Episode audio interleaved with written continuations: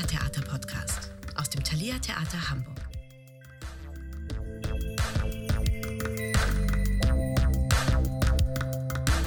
Heute aus der Reihe Werkstatt, in der es um aktuelle Produktionen, Hintergründe und Einblicke in den künstlerischen Prozess geht.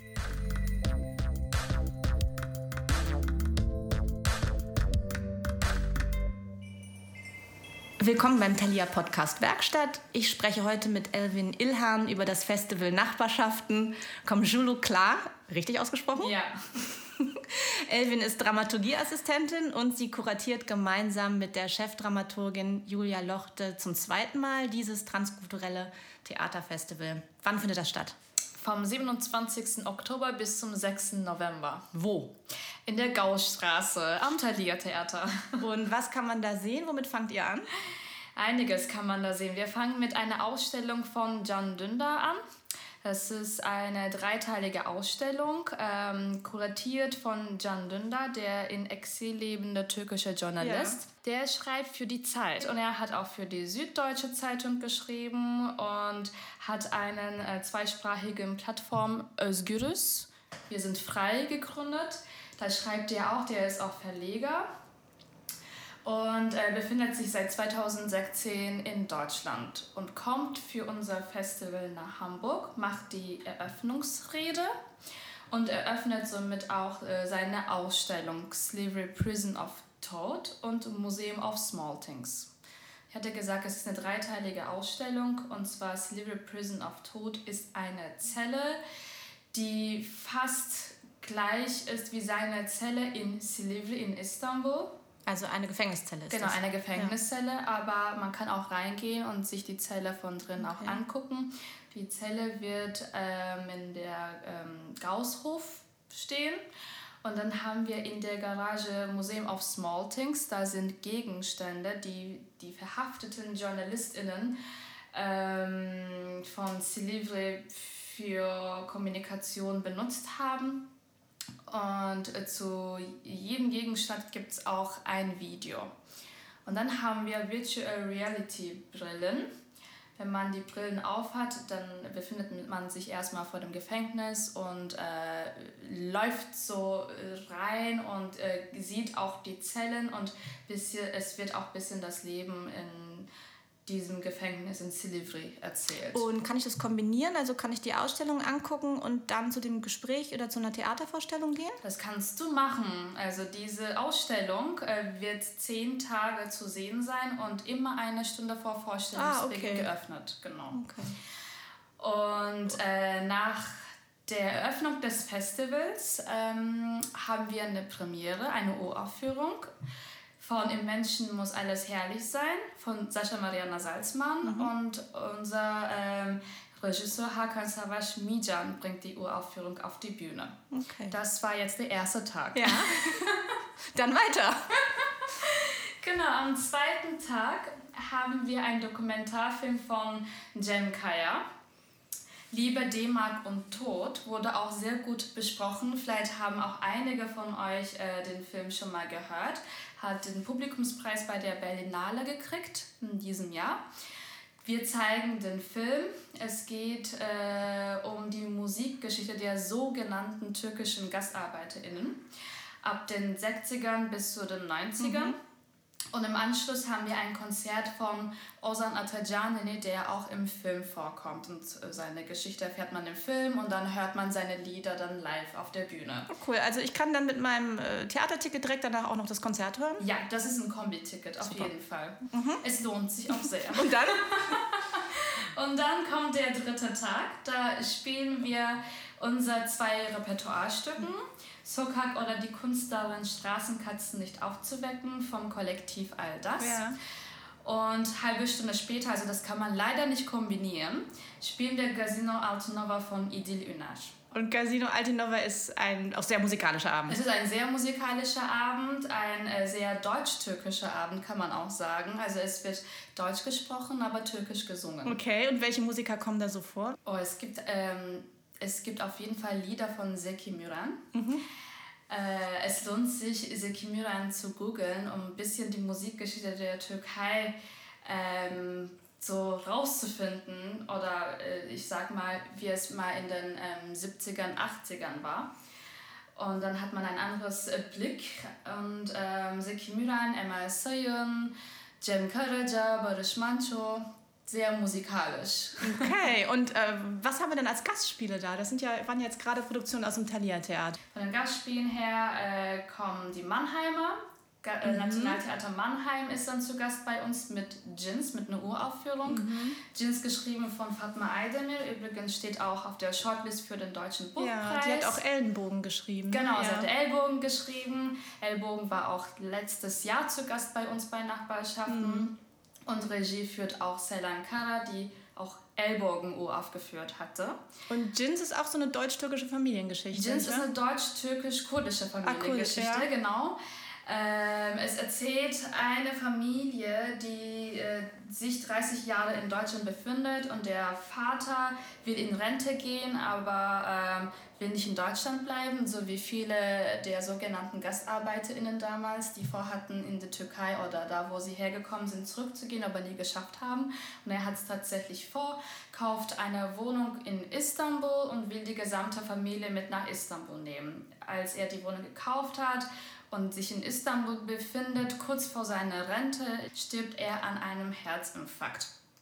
Und äh, somit kommt die ganze Familie nach Istanbul, um ihn zu begraben. Und es befindet sich kurz vor 2000, also 1999 spielt äh, die Geschichte.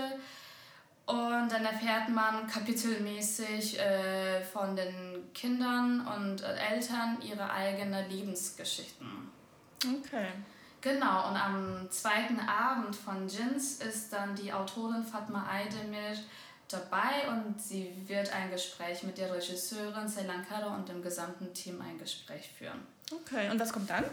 Dann kommt äh, NSU 2.0 aus Frankfurt von Nuran David Çoliş, der auch Regie geführt hat. Das ist Dokumentartheater genau, eher Dokumentartheater, ne? aber es fängt tatsächlich äh, damit an, dass man NSU mitkriegt mit Schäpe und dann einen Bogen äh, hat zu, äh, zu diesem Brief, was an die Rechtsanwälten von Enver Şimşek verschickt worden ist, zu Seda Bashar Yildiz, die Morddrohungen. Mhm. Und dann geht man rüber zu Walter Lübcke bis Hanau. Aber sehr dokumentarisch. Das ähm, Stück wird nur am 4. November spielen.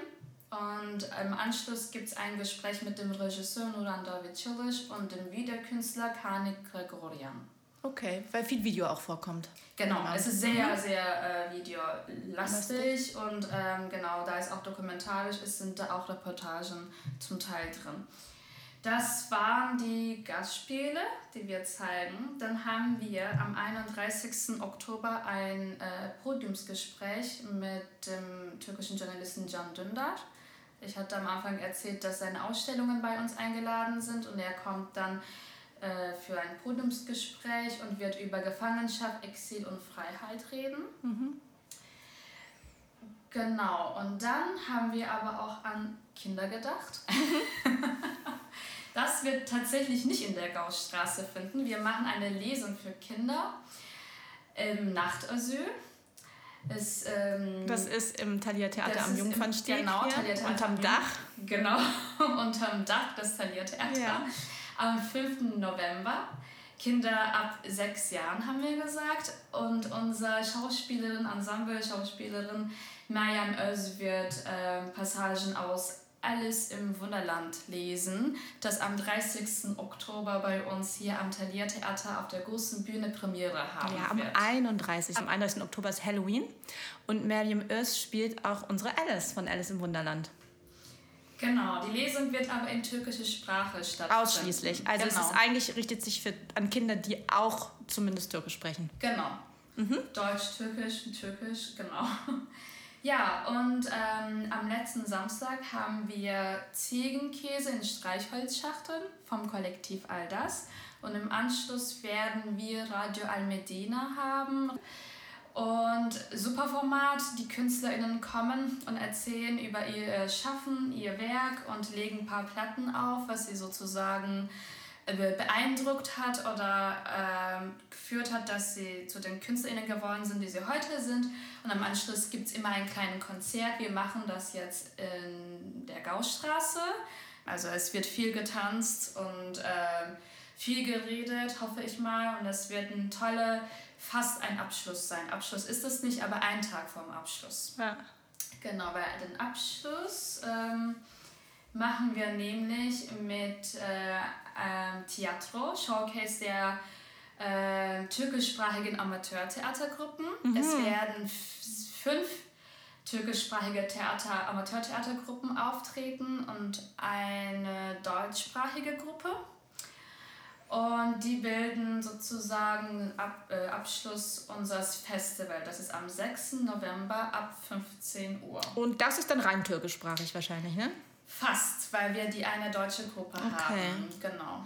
Und die anderen Stücke sind eher auf Deutsch oder gibt es auch Übertitel? Oder eher ist auf das? Türkisch. Also Jins und NSU gibt die es? Die sind alle auf Deutsch. Auf Deutsch, gibt genau. kein, da gibt es auch keine genau. Übertitel. Und der Film ist Liebe D-Mark und Tod auf Türkisch und Deutsch, aber jeweils mit äh, Untertiteln, mhm. dass man alle Sprachen dann auch verstehen kann. Aber Jins und NSU 2 äh, 2.0 Punkt sind äh, tatsächlich nur auf Deutsch. Okay. Danke, dass du uns das alles erzählt hast. Gerne. Ich hoffe, ich habe nichts vergessen. Aber was gibt, ich.